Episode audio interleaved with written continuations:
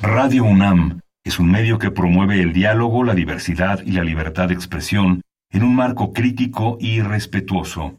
Los comentarios expresados a lo largo de su programación reflejan la opinión de quien los emite, mas no de la radiodifusora. Intermedios. Los medios son más que el cuarto poder. Los medios son más que el cuarto poder. Intermedios, con Tania Rodríguez y Juan Manuel Valero. Tania Rodríguez y Juan Manuel Valero. Intermedios. Fábrica inigualable de héroes y villanos. Intermedios.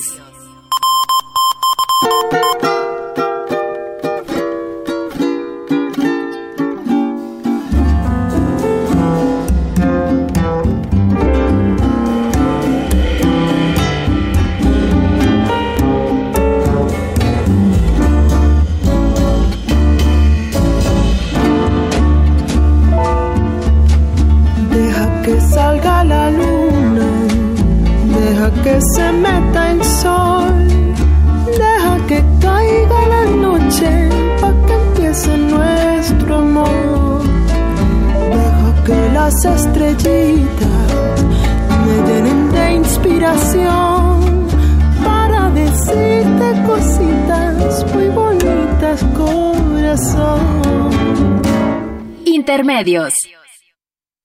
Bienvenidos a Intermedios. Hoy, jueves 10 de mayo. Muchas felicidades, Tania. Muchas gracias, los saludamos Tania Rodríguez.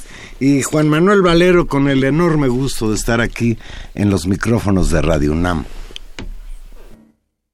Yo sé que no hay en el mundo amor como el que me das y sé que noche con noche va creciendo más y más.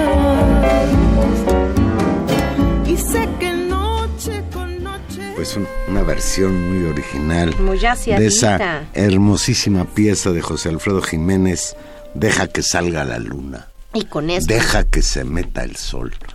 Bueno, pues empezamos muy cariñosos, Pues es el Día de las Madres. Que, que, que valga como serenata, Juan Manuel. Conste, que conste que estamos voy- aquí te voy a- trabajando te como voy a contar una anécdota. madres trabajadoras. Cuando yo era joven, jovencito, se usaba que íbamos a llevarles mañanitas a las mamás. Ajá. Y mi mamá me daba dinero. Para con que la no condición de que no fueran. Eran muy entonaditos entonces. No, pues es que era mucha molestia para la mamá tenerse que despertar y atender a los jóvenes borrachines que ese día querían mucho a la mamá y después quién sabe. No, Pues, bueno, pues te- felicidades, felicidades a todas las mamás en, en este día y felicidades siempre y sobre todo todo nuestro respeto y, y solidaridad y reconocimiento pues al trabajo enorme que supone el cuidado, ¿no? El cuidado que en esta sociedad sigue reca- recayendo fundamentalmente sobre las mujeres y que bueno, pues mucho mucho de eso lo hacen las mamás. Así que pues un, un abrazo a todas. Pues aquí estamos, Tania, en una situación difícil. Ya hemos venido advirtiendo hace algunas semanas de que al calor de la contienda electoral empezaban a surgir signos de violencia, de descomposición y que son indeseables en cualquier proceso electoral que se precie o que quiera apreciarse de ser democrático. Y el domingo pasado apareció un tuit, un tuit del señor Ricardo Alemán, periodista que escribía en el diario Milenio y tenía un programa de televisión en Televisa y otro en Canal 11. El señor Ricardo Alemán escribió un tuit que dice así, les hablan. Y después aparece, a John Lennon lo mató un fan, a Versailles lo mató un fan, a Selena la mató un fan. A ver a qué hora, Chairos. Ustedes Pues- deben de saber que el concepto Chairo, que es una palabra que se ha puesto en boga en las redes sociales, tiene que ver con los que apoyan a Andrés Manuel López Obrador. Lo cual, pues representa, Tania, salvo tu mejor opinión, una gravísima, gravísima eh, acción que ha sido ya acusado incluso este señor de estar incitando a que asesinen a López Obrador. Es de todos conocidos y eso ya eso sí tiene derecho en que él ha sido un crítico feroz de López Obrador desde hace muchos años, alemán identificado con el poder, con el gobierno de Peña Nieto en particular. Hay incluso evidencias de que el señor, a través de una empresa que tiene, recibe jugosos contratos para publicitar a distintas dependencias del gobierno federal. Sí, efectivamente, Ricardo Alemán, un, un columnista famoso en, en, los medios periodísticos en este país, eh, que se ha destacado por su eh, contundente anti, anti López Obradorismo, con un estilo muy, digamos, yo diría incluso agresivo en términos discursivos, eh, frente a esta postura política y que, como tú dices, sistemáticamente ha usado no solamente en sus columnas, donde a veces se mide un poquito más, pero también en su uso en Twitter y en sus redes sociales, justamente la palabra chairos para designar a los seguidores de López Obrador. Entonces, lo que sucedió con este, con esta frase, con este meme, ¿no? Con este mensaje hecho eh, para redes sociales, donde, donde lo que tú citaste, eh, y él simplemente retitió eso diciéndole, les hablan, ¿no? O sea, como que... Pero no es un retweet.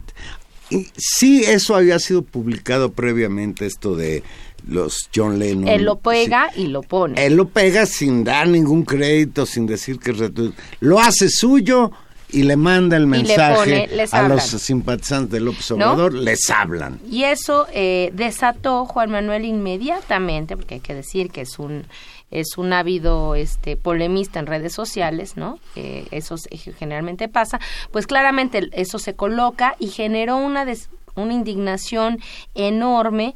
Eh, por un lado, algunos, los más críticos, incluso alrededor de un hashtag, ¿no? Eh, que se llamaba No al periodismo sicario. Que por cierto, ese hashtag se convirtió en tendencia mundial en Twitter. Sí, del, del enorme, de la enorme cantidad de mensajes y de interacciones en Twitter que se fueron acumulando. Eso siguió creciendo y ya no con ese hashtag, pero digamos manifestando la preocupación o eh, señalando la falta de cuidado y, el, el, exabrupto y el exceso que significaba este tweet.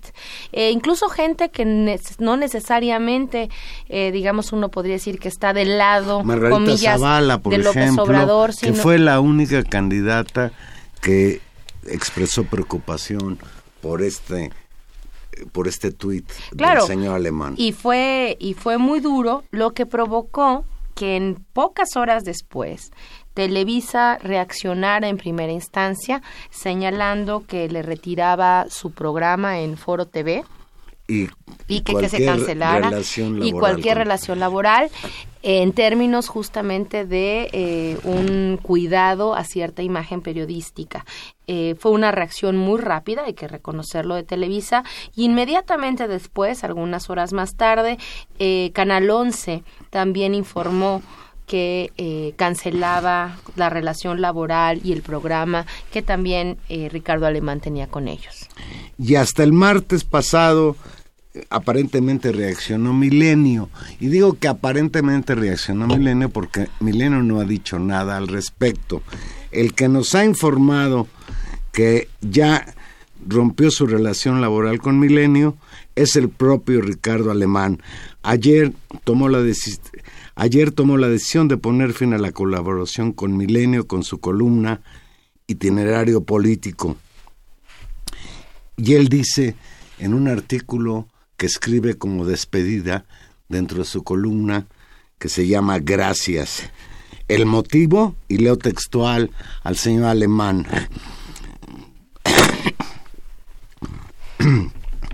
concluí que mi permanencia en Milenio resultaba dañina para la casa que me abrió la puerta. Y agrega, la razón de mi salida de Milenio, de Televisa y de Canal 11 es porque se malinterpretó mi tuit. yo no estoy incitando a asesinar a López Obrador. Les estoy advirtiendo de que existe la posibilidad de que eso pase. Ese ha sido su alegato, señalando incluso que es Morena la responsable de que él haya salido de Televisa y de Canal 11 y ahora haya tenido que renunciar a Milenio. Y entonces yo me hago una pregunta, Tania, tan fuerte está el peje que ya rige en las decisiones de Televisa no, ¿Y de milenio? No, por supuesto que no. Yo, yo creo que hay una reacción ahí a, un miedo o a un costo político muy alto. Pero terminamos de, de, revisar lo que, lo que dijo este señor Ricardo Alemán. Agregó y, digamos, eh, él, atribuye una especie de campaña en su contra a Julio Hernández, eh, que escribe la columna astillero en el periódico de la jornada, quien fue quien, junto con otros, impulsó el hashtag o retomó el hashtag no al periodismo sicario, del que hablábamos hace un momento, y los llamó escribanos a sueldo que tienen una retorcida perversidad, que tienen un, todo estoy citando en cursivas, digo en, comillas, culto a la estupidez, al maniqueísmo, al odio, a la masiva incitación, a cancelar una de las libertades fundamentales de la democracia, que es la libertad de expresión, que son una jauría rabiosa, que siembra odio y destruye la prensa.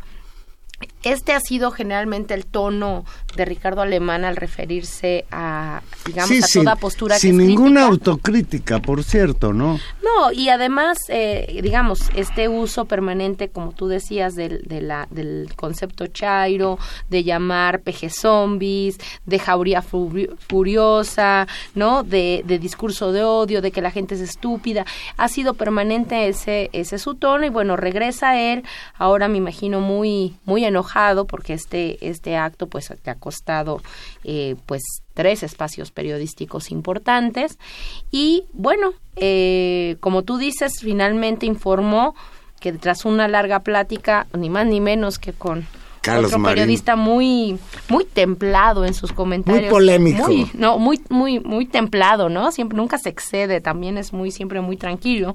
El director de de Milenio, Carlos Marín, eh, dijo que se retiraba de esto y que el linchamiento orquestado en su contra trata de aniquilar una voz crítica y concluyó, esto dice Ricardo Alemán, que su permanencia en Milenio resultaba dañina para esta casa que le había abierto la puerta. Como tú decías, insistió en que detrás de este linchamiento está Morena, sigue significando eso, y que eh, pues en cierta medida la posible llegada al poder de este partido político sería una amenaza para la democracia porque pondría en jaque la libertad de expresión. Ese es básicamente. Y yo además, a reserva de que el señor Carlos Marín, director de Milenio, o los propietarios, los señores González, lo aclaren, yo estoy convencido de que no renunció él, sino que lo corrieron y le dieron la oportunidad de despedirse con esta carta que lejos de expresar algún arrepentimiento, de pedir una disculpa, pues es mantener esta, esta actitud violenta, violenta en todo lo que esto representa. No tiene ninguna autocrítica y mira Tania, no me quiero meter en cuestiones psicoanalíticas, pero yo invito al auditorio a que lea esa carta de despedida, esa gracias, porque llega incluso a referirse a sí mismo en tercera persona. Así como si yo te digo, fíjate que Valero no pudo sacar las copias del guion porque todas las papelerías están cerradas por el Día de las Madres. puedes decir, y pobre Valero. Y pobre, y pobre Valero, ¿qué iba a hacer sin, sin una impresora? Y, y luego habla de nosotros, y no sé quién sea nosotros. Si el equipo que trabaja con él en la empresa esta que le cobra jugosas, eh, eh, cobra jugosos contratos al gobierno federal, por ahí usted encontrará los datos al respecto. Pues mira, Tania, ojalá, y yo lo voy a decir así, ojalá que esto que pasó con Ricardo Alemán sea una advertencia, y no solo sea una advertencia para los opositores a López Obrador, sino para todos en general. Hay que bajarle, recordar que estamos en una contienda electoral no en la guerra civil. Sí, y la y por otro por otro lugar, Juan Manuel, eh, creo que hay que enfrentar y creo que lo que movió y sacudió enormemente este tweet, porque digamos cosas horribles se han dicho y, y en las redes sociales, es el fantasma de un atentado. Y eso es un fantasma que ahí está y que además ha sido repetido en distintos espacios. Yo he escuchado eh, sistemáticamente, digamos, nombrarlo a Ciro Gómez Leiva, incluso entre propios seguidores de Andrés Manuel López Obrador. que se deje cuidar. O, eh, bueno, hoy un, un, artículo de Marta Naya que justamente se llama Déjanos cuidarte, Andrés Manuel. Hay otro, o una, una especie de fantasma muy persecutorio, decir, en serio, lo van a dejar ganar y si no, es decir, hay algo en el saber popular en el lugar que se está nombrando. Creo que esto dio, eh, generó esta, esta, esta reacción esta reacción del público, pero lo que es más interesante es esta reacción de las empresas, particularmente de, de Televisa, de desmarcarse de un fantasma que ahí está y que sí tenemos que eh, enfrentar y que tiene que ver con esta ausencia de cultura democrática, de desconfianza profunda que tenemos en las instituciones y de saber que en este país, pues en este país que es una fosa común, no este país donde los grados de violencia han llegado a esto, eh, es algo que pues, evidentemente a, todos nos aterra. De 200 mil muertos entre el sexenio del señor Calderón y el del señor Peña Nieto. Entonces, estos llamados que tú dices a moderar el discurso, a, a, incluirnos en la discusión en otro tono, eh, es un mecanismo tal vez también de, de, protección a conjurar esta violencia política que a veces sentimos que se nos desborda, sin lugar a dudas. Hace ocho días comentábamos aquí sobre el diferendo, el enfrentamiento entre Andrés Manuel López Obrador y un sector del empresariado este que se da en llamar eh, Consejo de Negocios Mexicanos o algo así. Pues Consejo Mexicano de Negocios. Consejo Mexicano de Negocios. ¿Te acuerdas que antes era el Consejo de Hombres de Negocios? Sí. Ahora ya nomás ya no son hombres. Bueno, qué bueno, ¿no? Bueno, casi siguen siendo puros hombres, pero ya por lo menos alguien les dijo que es de muy mal gusto decir que solo son hombres, ¿no? era terrible. El club de Toby. El club de Toby de, los ricos. De los ricos emprendedores de negocios. Pues hoy se dio a conocer, Tania, que ya hubo un acercamiento entre el equipo de López Obrador y la cúpula empresarial de este Consejo Mexicano de Negocios. En medio de las diferencias públicas entre los empresarios, entre este grupo de empresarios, son cinco, en la semana pasada comentábamos hasta los nombres, el asesor económico externo de López Obrador, Gerardo Esquivel, y Alejandro Ramírez, presidente de Cinépolis, que estaba entre estos cinco empresarios, tuvieron una, una reunión en un restaurante al sur de la Ciudad de México. Esto, según el periodista Salvador García Soto, en su columna en el Universal, titulada Abren diálogo AMLO y los cinco. Ambos personajes degustaron y conversaron por tres horas en el restaurante San Angelín, que elegantes. Y al salir del establecimiento, de acuerdo con el columnista Salvador Soto, el empresario y el integrante del equipo de López Obrador se limitaron a sonreír a la pregunta del periodista, iniciando el diálogo. Bueno, pues es una reunión y es pues es un punto a favor, ¿no, Tania? Pues está, está en, en duda, dijo Andrés Manuel que él se había enterado por el periódico de esta reunión, eh, no fue claro con respecto a confirmarla, me parece que tal vez lo que esté sucediendo sea un primer encuentro que no está eh, ratificado. Lo que sí es verdad es que eh, ha seguido con reuniones con empresarios de distintos niveles, no solamente con este grupo, y eh, ahora anuncia justamente hace hace algunos hace algunas horas que se reunirá el 17 de mayo con la Coparmex y, y, ahí van avanzando las negociaciones. La Coparmex ha declarado que ella no tiene ningún temor ni ninguna preocupación de que llegara a ganar eh, López Obrador las elecciones. Y bueno, pues yo, yo sinceramente, Tania, creo que López Obrador, yendo en el primer lugar en las encuestas, no debe de estarse peleando en vano con nadie. Independientemente de que tenga razón en que estos cinco personajes son unos saqueadores del país, evaden impuestos. Uno de ellos es el de la minera, esta bárbara, que está envenenando. Germán Larrea. La de Germán Larrea. Pero, pues... No, pero yo creo que el problema es otro, Tania. Es que la guerra sucia va creciendo. El y, y, si tú les das elementos a quienes te quieren destruir, pues estás cometiendo un error, creo yo yo lo discutíamos la vez pasada cuando empezó este conflicto y, y, yo te decía que a mí la impresión que me daba es que este sí era una disputa estratégica.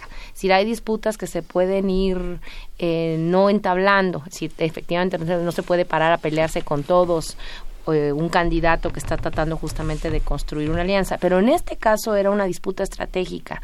¿Por qué es estratégica? Porque está definiendo finalmente un punto que sí podía haber cambiado el curso de la campaña, que era cuál, y eso es lo que debemos recordar cómo empezó este conflicto.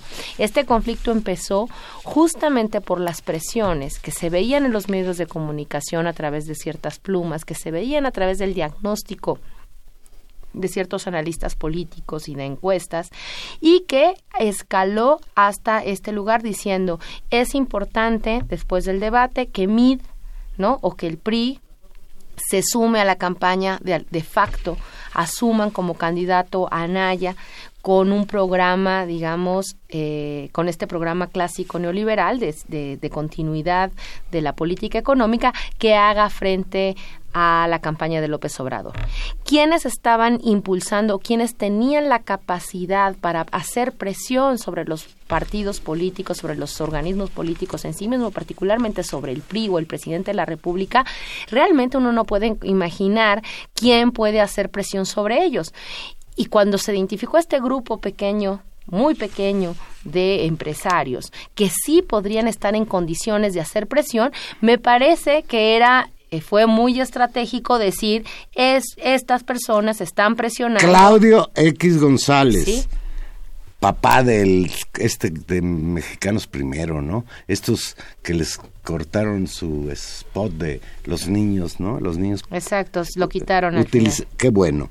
Alberto Vallares del grupo Val, Germán Larrea este del, del grupo Minero México, Eduardo Tricio del grupo Lala, estos los lecheros, y el propio Alejandro Ramírez, este que parece que fue el encargado de tener una reunión de acercamiento con el equipo de López Obrador pues vamos a ver qué pasa también. Bueno, yo creo que ese, ese fue un tema estratégico y como tú dices, ahora hay todo un tema de relación general, es decir, ese es un tema de relaciones políticas, es decir, de hasta qué punto este grupo de empresarios hace política y interviene en las decisiones de los partidos y en el rumbo de la contienda. Otro elemento, y creo que ahí está el desafío de la campaña de López Obrador y como tú dices, incluso el del discurso con el que se le presenta a la opinión pública, es de la relación con los empresarios, que incluye, por supuesto, el problema de la política económica. Y ahí hay otros elementos que entran en juego, justamente, por ejemplo, esta reunión que se informa que habrá con la Coparmex, esta reunión que se habla que se tuvo con los administradores estos de fondos de inversión financieros, que son estas empresas globales, que realmente son las que mueven flujos de inversión gigantes que tuvieron también con la campaña eh, de Andrés Manuel y la propia presentación de su proyecto económico.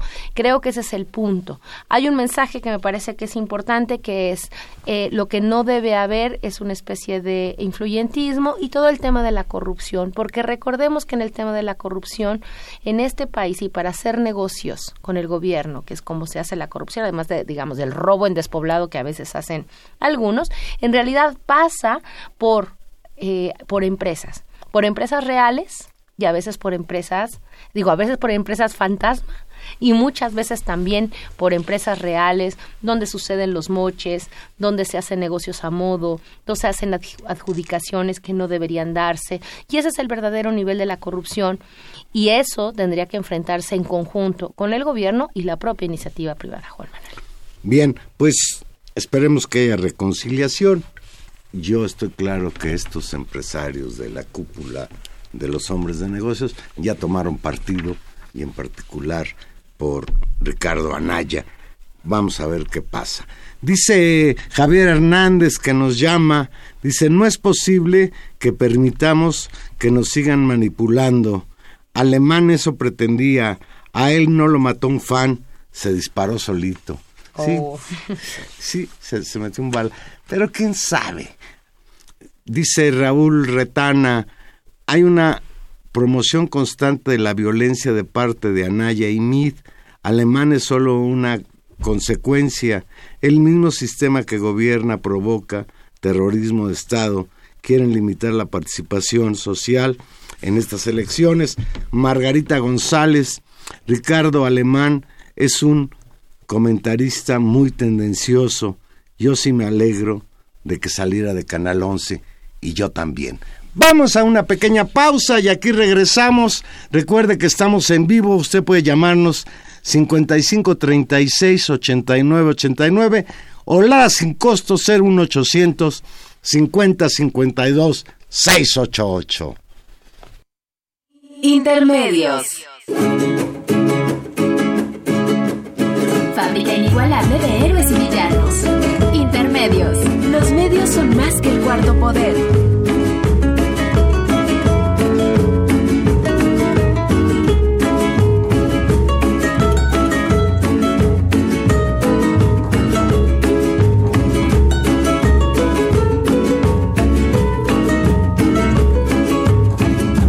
Pasado tanto tiempo, finalmente descubrí tus besos. Me enredaste en tu mirada, me abrazaste con todos mis defectos. Tú sí sabes quererme, tú sí sabes adorarme, mi amor, no te vayas, quédate por siempre, para siempre, para siempre amarte. Corazón, tú sí sabes quererme como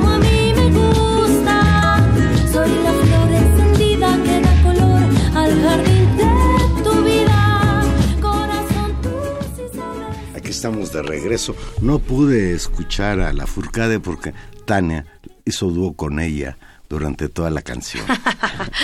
El corazón, tú sí sabes quererme como a mí me gusta. Es preciosa, preciosa la es un- canción. tiene una voz preciosa esta y mujer, es, ¿eh? y, y es una chica fantástica, ¿no? Canta, canta muy bien y este último disco que ha hecho de retomar, eh, pues digamos, el estilo de las grandes cantantes latinoamericanas es, un- es, es fantástico. Si ustedes no lo han escuchado, escúchenlo porque realmente es muy, Pues es muy bonito. hoy disco. tuvimos dos muy afortunadas participaciones de cantantes mexicanas. Bien, Tania, pues ayer el presidente de la República, don Enrique Peña Nieto, pidió a los mexicanos menos víscera y más razón al votar. El presidente pidió a los mexicanos que el primero de julio no voten con la víscera, sino con la razón.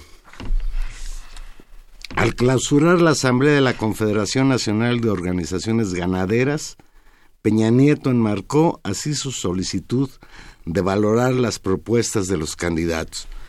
Leo textual al señor Peña Nieto. Lo que hay que decir es menos víscera y más razón. Más razón. Hay que pensar con la cabeza. Con la cabeza. ¿Tú con qué piensas? No, pues. con la- Hay que tener una definición de nuestra preferencia a partir de hacer una valoración real y objetiva de las propuestas de cada uno de los candidatos.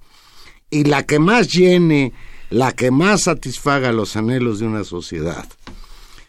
Y continúa Peña Nieto. Y yo espero y apelo a que en esa definición los mexicanos razonen su voto.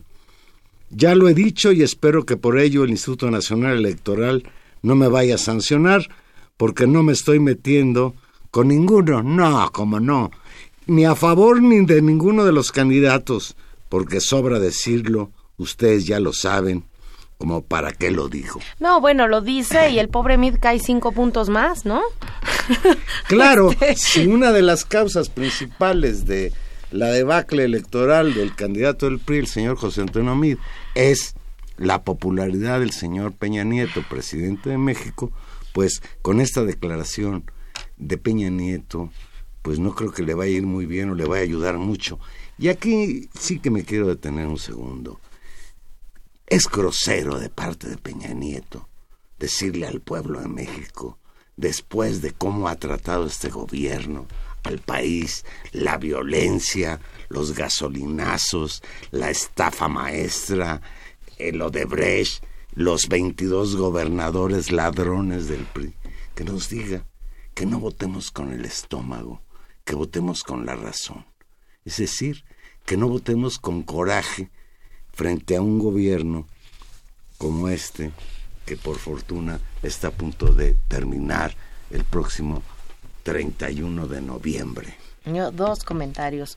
Uno es muy curioso cuando las cuando la gente expresa sus opiniones, cuando se construye una opinión mayoritaria y un grupo no está de acuerdo, inmediatamente entonces la gente está equivocada. Inmediatamente seguro es porque no piensan bien, porque no entienden. Están muy enojados y entonces votan por quien quieran, menos por nosotros. Claro, ese es, ese es, un, ese es un argumento, eh, digamos, clásico que está que está ya como muy instalado en, en ciertos recursos de, de, una política muy conservadora. Y hay que decir eso, también eh, si uno piensa, por ejemplo, en la vieja, viejísima, decimonónica tradición de análisis de la psicología de masas, justamente todo el argumento de las masas, de la, de la, de la, bueno, el propio concepto de masa ya es bastante denigrante, pero la idea de una mayoría, de mucha gente opinando en función de algo, es malo porque seguro están equivocados porque eh, son eh, manipulables y porque están enardecidas y justamente hay esta idea de que están mucho más emocionales que racionales porque la razón tiene que ser fría. Es un argumento decimonónico muy antiguo, por supuesto desmentido por buena parte de la investigación sociológica del siglo XX y pero que sistemáticamente se usa para denostar a movimientos sociales, a expresiones políticas que manifiestan eso. Y muy por el contrario, Juan Manuel, todos los estudios, desde la neurofísica hasta los estudios sociales más eh, contemporáneos de los movimientos sociales, han establecido con toda ya precisión que hay un vínculo necesaria, o sea, que existe entre emoción y razón y que estamos permanentemente en una tensión. Claro, en también podemos votar con el corazón. Y eso nos supone de todas las vísceras la menos visceral. No, y además el tema es que cuando, cuando, cuando te funciona el corazón también te funciona el cerebro, es decir, no hay una especie como de desconexión. Es decir, hay y las, y las emociones políticas, por ejemplo, el miedo que estas personas quieren fomentar, porque es muy curioso, es muy curioso que el presidente de la República aluda a la razón cuando la campaña de su candidato en los últimos 15 días nos atormentó a todos los mexicanos con una campaña diciendo miedo, o, mid. Imagínate, si lo que no están tratando de movilizar son una emoción tan primaria como el miedo. Ahora, hay otras emociones como el enojo, como la esperanza, como la alegría, que son muy distintas y que tienden a movilizar. El miedo muchas veces paraliza y eso lo están apostando como también paraliza la tristeza. Eso está muy estudiado, se ve que sus sus este analistas lo hacen, lo hicieron muy mal me parece con lo de la campaña de Mid, pero ahí está. Entonces, digamos, no nos vamos a dejar engañar por esto. Fíjate lo que dice al final, lo que dijo ahí en en la, en la reunión con, en la asamblea con la Confederación Nacional de Organizaciones Ganaderas. Peña insistió en que será respetuoso de la definición mayoritaria que tomen los mexicanos. Hombre, señor presidente, muchas, gracias. por respetar la democracia, por quien habrá de encabezar la presidencia en diciembre. Y este, que será respetuoso, pues abre la posibilidad de que también quieran recurrir al fraude electoral y no estamos inventando nada. Cuando llegó Felipe Calderón al poder fue a través de un fraude electoral. Cuando llegó Carlos Salinas al poder fue a través de un fraude electoral. Y cuando Peña Nieto llegó al poder compró muchos votos con la tarjeta Monex, con la tarjeta maestra y el papelón que hizo como presidente de la República no le da derecho a decirnos que no votemos con la víscera, sino con la razón, porque ojalá hubiera votado con la razón el pueblo de México en 2012 y no estaríamos donde estamos metidos. Bueno, hay ahí una razón, una razón práctica que tiene que ver con su condición de vida y con una situación donde las, las poblaciones que están en situación precaria no pueden pensar, no pueden darse el lujo de pensar a largo plazo. Entonces, resolver que ahora puedas disponer de tres mil pesos con el que te están pagando tus votos resulta una decisión práctica, dirían los economistas, y además racion, muy racional en términos económicos y en términos prácticos.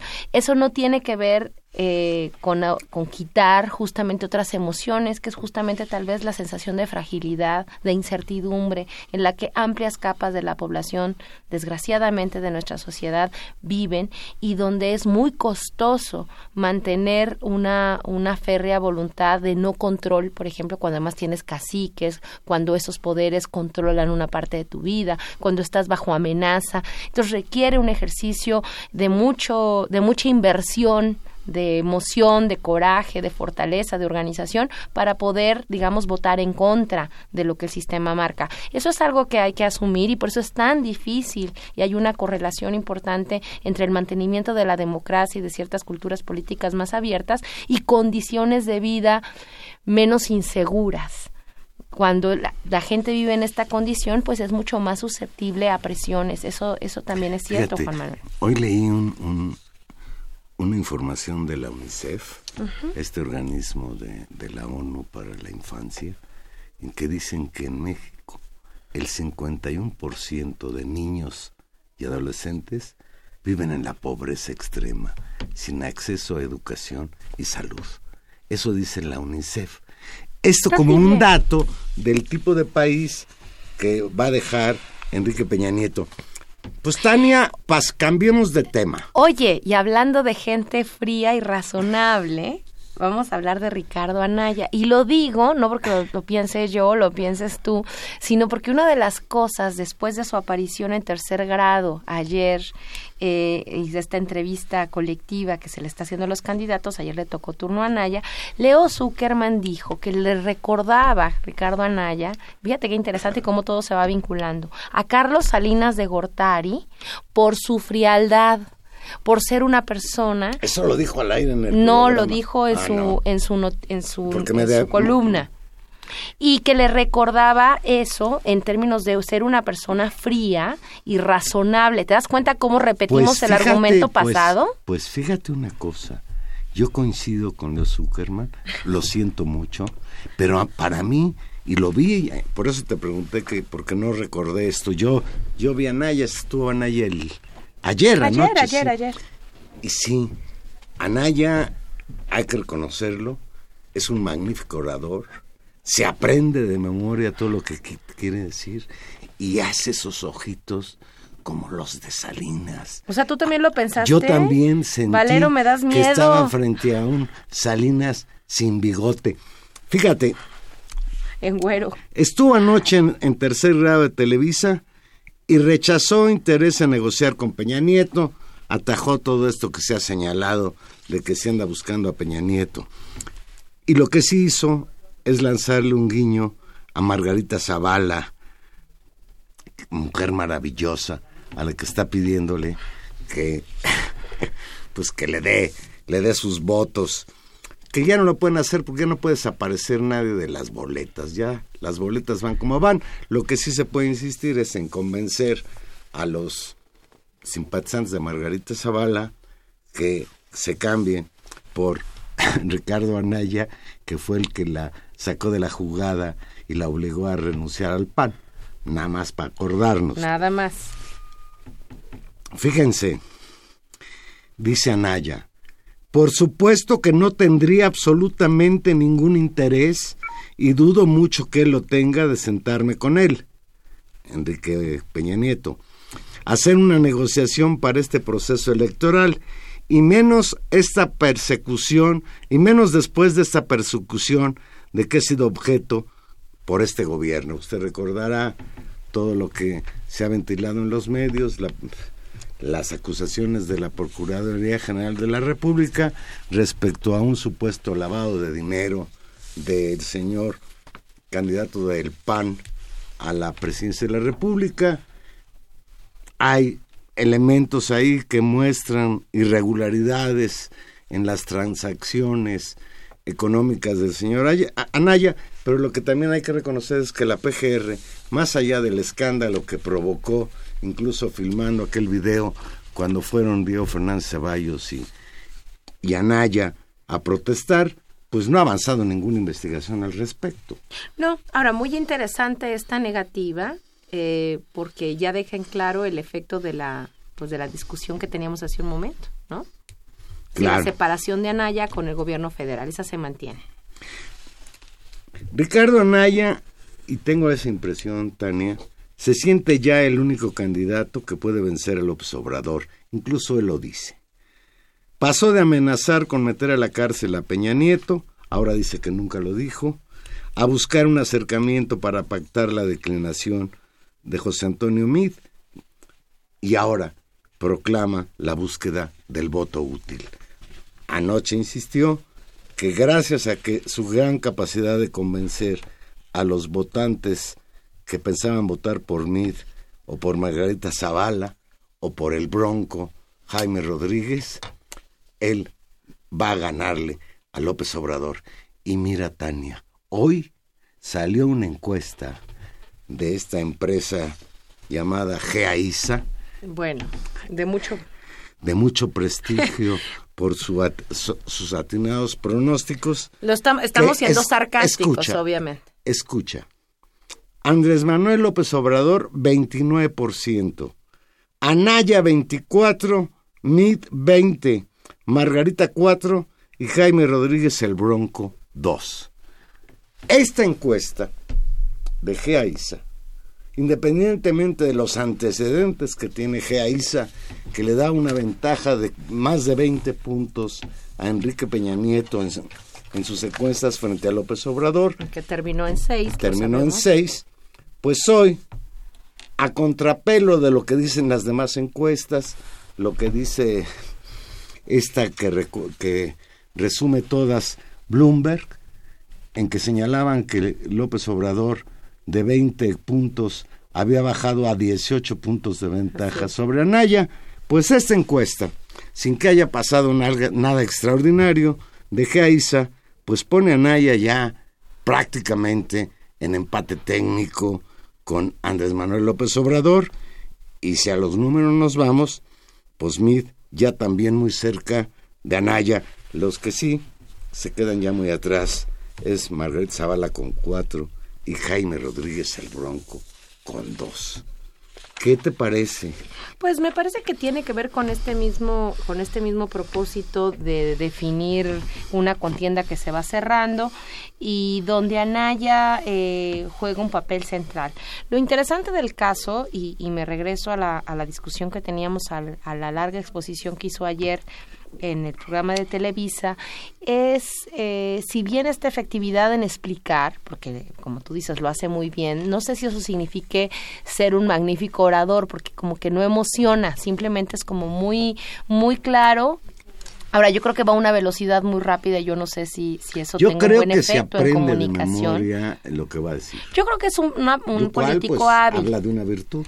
No, no, no. El tema aquí es eh, qué temas se está poniendo en la mesa y con cómo se quiere presentar. Y ahí es donde es muy difícil. Eh, muy difícil contrastarse.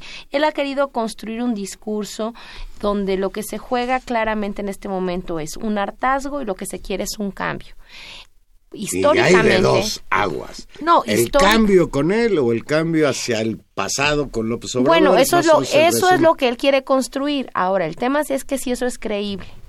Es decir, la lógica del cambio ha venido siendo muy consistente desde 2006 a partir de eh, López Obrador y su propia idea muy, podría ser hasta como simple, pero muy explicativa de la mafia en el poder y de que eh, eso es lo que hay que vencer. Una vez que Anaya encontró este dilema político hace unas, hace unas semanas con respecto a que la única manera de terminar de crecer era sumar eh, a sus activos una buena parte de los priistas y asumir compromisos con, eh, digamos, los actores de poder, en realidad es muy difícil que pueda mantener, como en el imaginario, que él es una opción de cambio. En realidad, él representa una opción de continuidad de esos intereses y es ahí el límite discursivo que tiene y que creo que del que no ha podido salir. No ha podido salir de Cuando se sale del guion que ya trae, pierde los estribos. Ayer hubo una pregunta que me pareció muy pertinente de Raimundo Rivapalacio.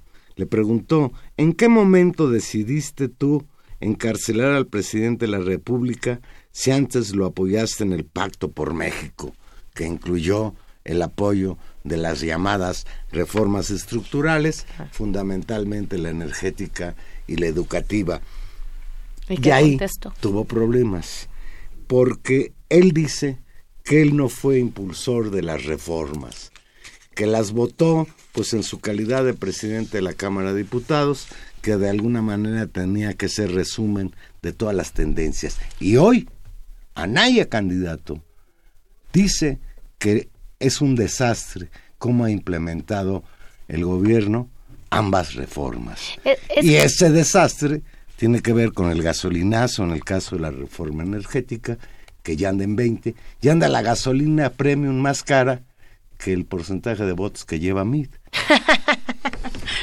Es un chiste aparte.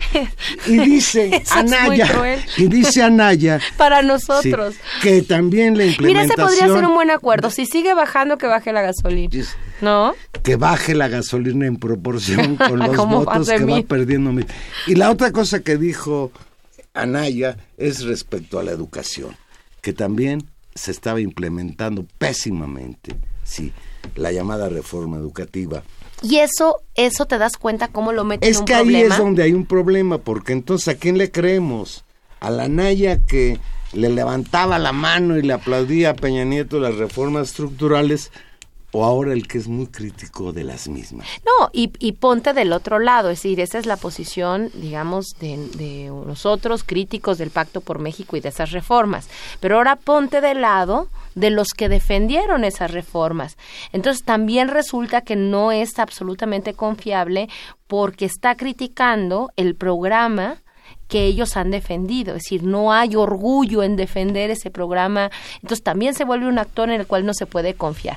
Esa creo que es una contradicción que tiene y que le evita eh, poder moverse con mucha más eh, audacia construyendo alianzas y haciendo crecer. En realidad la campaña de Anaya creció o pretendió crecer y eso creo que se va a esfumar pronto en esta idea de eh, su presentación pública como en, en el debate pero no se, ha no se ha traducido en la campaña en sumar voluntades y actos. Por otra parte, Juan Manuel, creo que el otro límite de Anaya, que también lo vuelve muy complejo y que se mostró en un fragmento interesante de la entrevista de ayer, fue cuando se le preguntó sobre su relación con su alianza, es decir, con Movimiento Ciudadano y particularmente con el PRD, que tendría que resolverse, porque además así lo han ofrecido, en una especie de gobierno de coalición. Y ahí no dio pie con bola porque no pudo, digamos, sentir como propio o construir a, Miguel Ángel Mancera, por ejemplo, como un activo de su campaña. su coalición, coalición prendida con alfileres, no me acuerdo quién lo dijo, creo que López, López Dóriga, él inmediatamente iba y hablaba de la de las coaliciones en Alemania o en Chile. Y bueno, pues, señora Naya, ni Alemania ni Chile tiene nada que ver en lo que está pasando en México, para bien o para mal. Y una cuestión que sí es muy grave, de señora Naya, que preguntado a Bocajarro por Lore de Mola si Miguel Ángel Yunes era honesto y haya contestado que sí, es verdaderamente de terror. Miguel Ángel Yunes, gobernador actual del estado de Veracruz, que quiere imponer a su hijo como presidente municipal en el puerto y que ha mantenido pues desde hace muchos años una actitud verdaderamente de saqueo de las finanzas públicas, además acusado de otro tipo de cosas pues muy graves, como pederastia en ese libro magnífico de Lidia Cacho, Sí, cosas tremendas. del Edén. Oye, y dejamos a Mid, ¿ves? Lo dejamos al final, hasta nosotros ya también lo tratamos ahí como. Pues es que Mid, Mid, Él estuvo el lunes. Mid no se acuerda ni del libro que escribió la semana pasada, Tania. Pues eso. ¿Qué nos es- puede quedar a nosotros? No nos queda más remedio. Y luego, fíjate, si estamos... pero explica, pero explica por qué, porque tal vez no todo mundo vio el Ah, programa. bueno, es cierto. El lunes, el jueves se presentó el peje. Tampoco hablamos del peje en, en, en tercer se ha grado. llevado. Sí, entonces no me, no, no me digas. Es que ya se nos está yendo el tiempo. bueno, Fíjate, cuéntalo de mí. sí. Mid estuvo en ese programa. El y, lunes. y verdaderamente el que estuvo como sombra de Mid fue López Obrador. Todo el tiempo, todo lo que decía, todas sus propuestas tenían que ver con rivalizar con López Obrador. Y luego, pues sí, nos escandaliza que Anaya diga que es honesto Yunes, pues a preguntas también así, a boca de jarro, Mi dice que Peña es honesto, que a Romero de Champs nadie lo investiga, que el niño verde es inocente, y si hablan de la, de la estafa maestra, ya no me acuerdo. Y pues desde luego, pues tampoco se acordó del libro que dijo que acababa de escribir que está por publicarse. Del título del libro. ¿Tú crees eso, Tania? Sí, fue, fue muy lamentable la, la entrevista, como tú dices, no pudo definir su propia agenda, su propio estilo, permanentemente siguió refiriéndose de manera obsesiva a López Obrador, y sí creo que lo enunció en cada intervención que tuvo, lo cual lo hizo ver muy muy débil y cuando estaba empezando a preguntar justo una pregunta de Leo Zuckerman que le dice oiga José Antonio Mit usted es un neoliberal de cuerpo entero ¿por qué no hay como un orgullo de su de su posición de defender las las reformas estructurales sea es, es un hombre que las ha hecho ¿por qué no las defiende? ¿por qué no construye su propia historia su propia narrativa? López Obrador ha sido muy efectivo en decir que ese ha sido el error y aquí ya no hay nadie que se atreva a defenderlas un poco con lo que conectábamos ahora con Anaya, ¿no? Que no las quiere defender. No las va a defender y dice, sí, bueno, entonces ¿por qué no tiene un libro? Y le dice, no, si ya voy a sacar un libro, la próxima semana sale. Oh, qué bien, ¿y cómo se llama? Y contestó, literal, no me acuerdo. Es, fue un momento muy muy desafortunado en la entrevista eh, y bueno creo que eso es lo que vamos a recordar de de, mí de esa de esa ronda de intervenciones Pues ya nos vamos. Nuevamente, felicidades a todas las mamás que nos escuchan. Y pues aquí nos escuchamos. en el, programa próximo- cómo se llama Ya no me acuerdo. intermedio a internet, sí. Estuvimos hoy con ustedes en los controles técnicos. Gerardo Zurrosa, gracias Gerardo. En la producción de, bata- de Bateador Emergente, Christopher Escamilla. Muchas gracias, Christopher. gusto en verlo por acá camarada Y en los micrófonos. Tania Rodríguez nos escuchamos el próximo jueves aquí vamos a estar en intermedios pase bonita noche Adiós. No fucking fuckboys and girls. You know why? No fucking fuckboys and girls. Cause the world is coming to its end. Yo sugeriría un mezcal en las rocas, da sabiduría y aclara lo que enfocas. Aunque darse cuenta no está nada cabrón, que viene de bajada en picada este avión. Sobran razones para estar gritando, nuestro planeta se está asfixiando.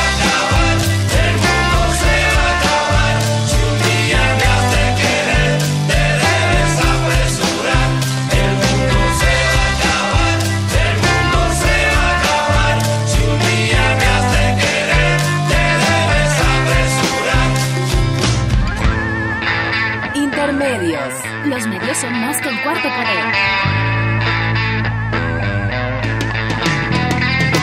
Se acaba la vida, se acaba el agua, se acaba la selva y nadie hace nada. Se acaba la mentira, se pone más raro. Aquí no se respira si no tienes varo. Aunque la onda sea vivir en la luna, yo sigo pensándome de comer esa tuna. Ha sido pesado vivir los 90. La banda Pachoca sigue bien contenta.